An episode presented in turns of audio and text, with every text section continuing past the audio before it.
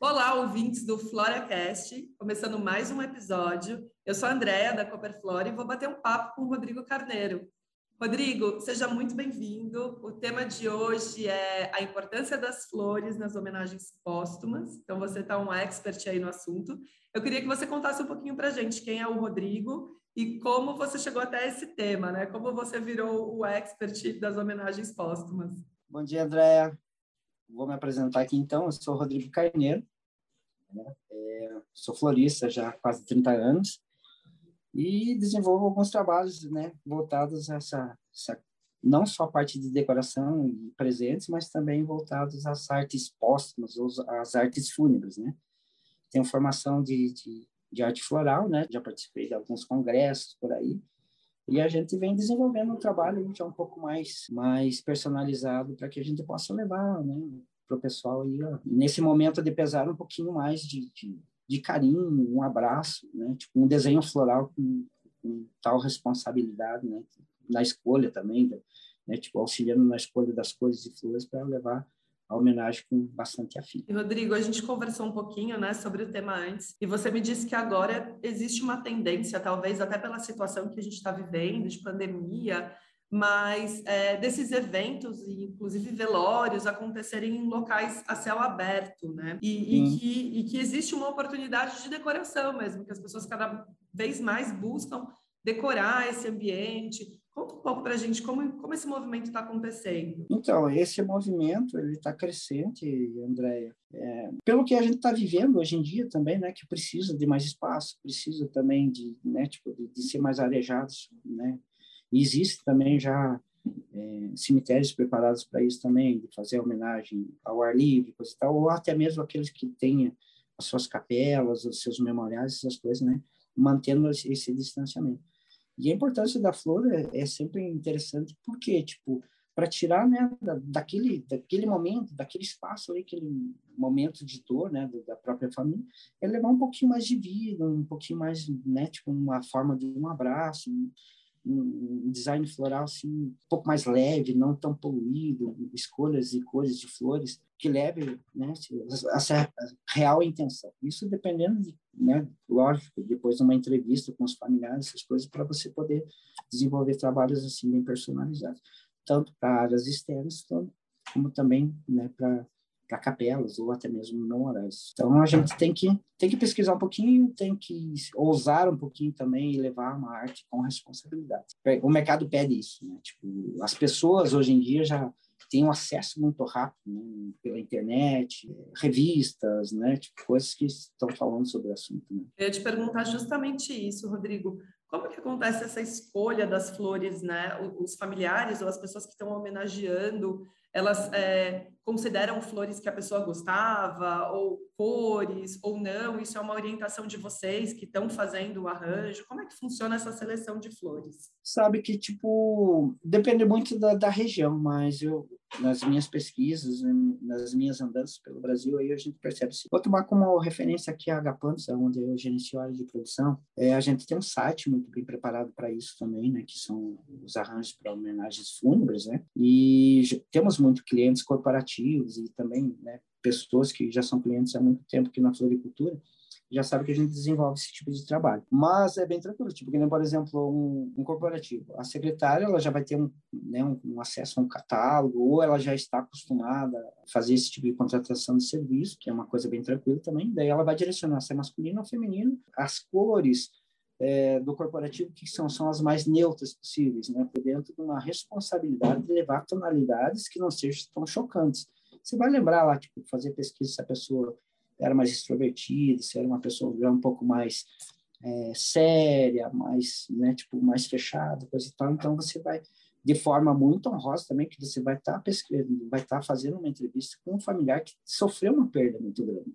Então, você tem que ter todo aquele cuidado, assim, para você, de forma muito educada, saber, né, entrar no íntimo deles também para chegar numa coisa né, que possa levar uma assinatura com um efeito floral bem importante ali para dar esse abraço para os familiares. É, e que tem a ver com, com a personalidade, né? Que é o que você falou, uma pesquisa um pouco para entender características né, da pessoa. Sim, sim. É, você e... vai ter que saber se, né, se a religião permite flores, se, uhum. se de repente ele gostava da cor é, azul, como que você vai chegar nisso? Que são poucas flores que tem no azul, então que lembra o azul, então você tem que ter toda uma, uma, todo, uma jogada todo, ali para um todo conhecimento, de cintura. Né? É, um jogo de cintura é. e, um, e um domínio da arte para você poder desenvolver coisas legais. E a gente vê, Rodrigo, que também agora é uma, uma tendência, talvez porque as pessoas, a grande maioria das pessoas não pode estar presente, né? Então a gente está tendo é, velórios com restri restrição de número de pessoas e é, cerimônias cada vez mais íntimas, né? Até por conta da pandemia. Mas a gente vê esse movimento das pessoas mandarem flores também para os familiares, é, para quem perdeu um amigo, perdeu um membro da família. Então, que a flor se dá presente também nesse momento, né? Não só uma homenagem para quem se foi, mas uma homenagem para quem ficou e está vivendo esse luto, né? Você percebe isso aí também? Como é que como é que está a demanda para vocês? Então, já vai bem ao ponto com relação à importância das flores para a homenagem posta. E a gente atua muito nisso, né? Não só a homenagem lá para a parte de capela ou memorial, mas também é, você ter uma forma de, né, das pessoas homenagearem, mandar seu abraço com imã de flor, né? Por exemplo, lógico, vai ser fazer uma seleção de flores aí em tons de branco, que né, um toquezinho de amarelo que vai falar um pouco de luminosidade, né, de, de texturas que, que, né, às vezes você pode até de repente essa pessoa que vai estar recebendo essa flor são pessoas que são seus clientes, você já vai saber direcionar isso. A única coisa que a gente pede para quem vai fazer esse tipo de coisa, elabora um cartão que esteja, né, que seja daquele íntimo, né, seja daquele momento ali para para que você possa né, transmitir esse abraço. E a parte flor é, é eu, profissional trabalhando com flor, é muito fácil a gente falar disso, né? Agora, já para a pessoa que vai mandar e para a pessoa que vai receber, vai, a referência vai estar tá ali no que está escrito no cartão. E a flor sempre vai moldurar esse tipo de coisa. Uma coisa bem crescente, né? não só na, nessa parte da homenagem, né?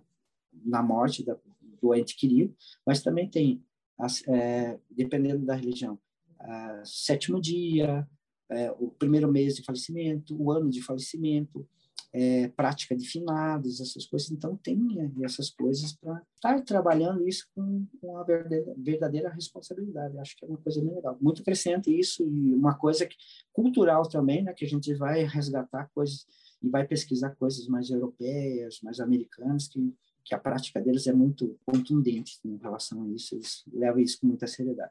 E a gente está procurando trazer um pouco dessa seriedade aqui para o nosso habitual, né? Tá certo. Rodrigo, a gente está chegando no finalzinho aqui do nosso episódio. Como eu te falei, o tempo é curtinho para tudo que a gente tem para dizer.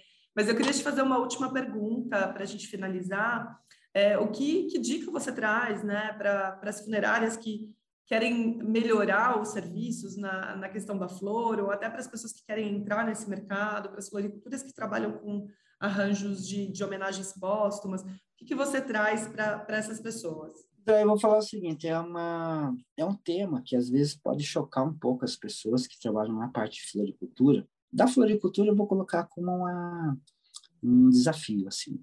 Já pesquisou o mercado? Já analisou qual que é o seu real potencial dentro do mercado? Uma coisa legal, que de repente pode ser um plus né, para o seu dia a dia. Já para funerários, o que, eu vou, vou dizer? É investir mais nos seus profissionais, aguçá-los a, de repente, estudar, fazer uma escola de arte floral, contratar bons profissionais para de repente levar um treinamento já voltado para esse tema com as suas responsabilidades, né, com com a forma que se deve ser tratada uma flor, porque a flor tem que se tratar muito bem para ela te dar resultados excelentes. Né? Então, é assim, é a curiosidade de cada um e analisar seus, seus, seus mercados, ou seja, se estou realmente apto a entrar nesse mercado, se já estou, posso profissionalizar ainda mais o meu profissional que, que vai atuar com isso, entender um pouco do nosso universo floral, que, né, por exemplo, os grandes produtores, a cooperativa, como a de vocês, a Cooperflora, essas coisas que já vem produzindo flores fantásticas, que têm uma durabilidade muito grande. Será que esse pessoal conhece tudo isso? Será que eles têm curiosidade de aprender isso? Eu tive, eu tenho. Então, eu procuro. Então, eu, eu corro atrás. Tipo, a importância é essa, é você estar sempre inserido e sempre aguçado a fazer coisas diferentes. Que é uma dica que vale para vários segmentos, inclusive, né, Rodrigo? Legal. Com certeza. Com é... certeza, não só no, no, na homenagem posta, mas, mas para tudo. Tipo, quem vive ah. de flor tem que ser um curioso, na verdade. Tinha um amigo nosso em comum, André, que sempre falava: um grande florista só vai ser se for um grande observador da natureza. Já dizia o nosso grande amigo Alfredo Reinaldo Tille. Lembra? Claro, como não, né? Sempre presente, Tille, até hoje. Sempre, sempre. Foi, foi a pessoa que me inseriu nesse mercado aí, vou te falar que não tenho, não me arrependo de nada. E a gente trocava altas ideias, a gente viajava muito nos designs florais aí, a partir de uma boa conversa com, com o velhinho. Acho que todos nós aprendemos muito com ele, né? Rodrigo, é, deixa aí o seu contato, o seu Instagram, para quem quiser conhecer um pouco mais do seu trabalho. É, e aí a gente encerra a sua participação. Agradeço imensamente por você estar aqui com a gente hoje.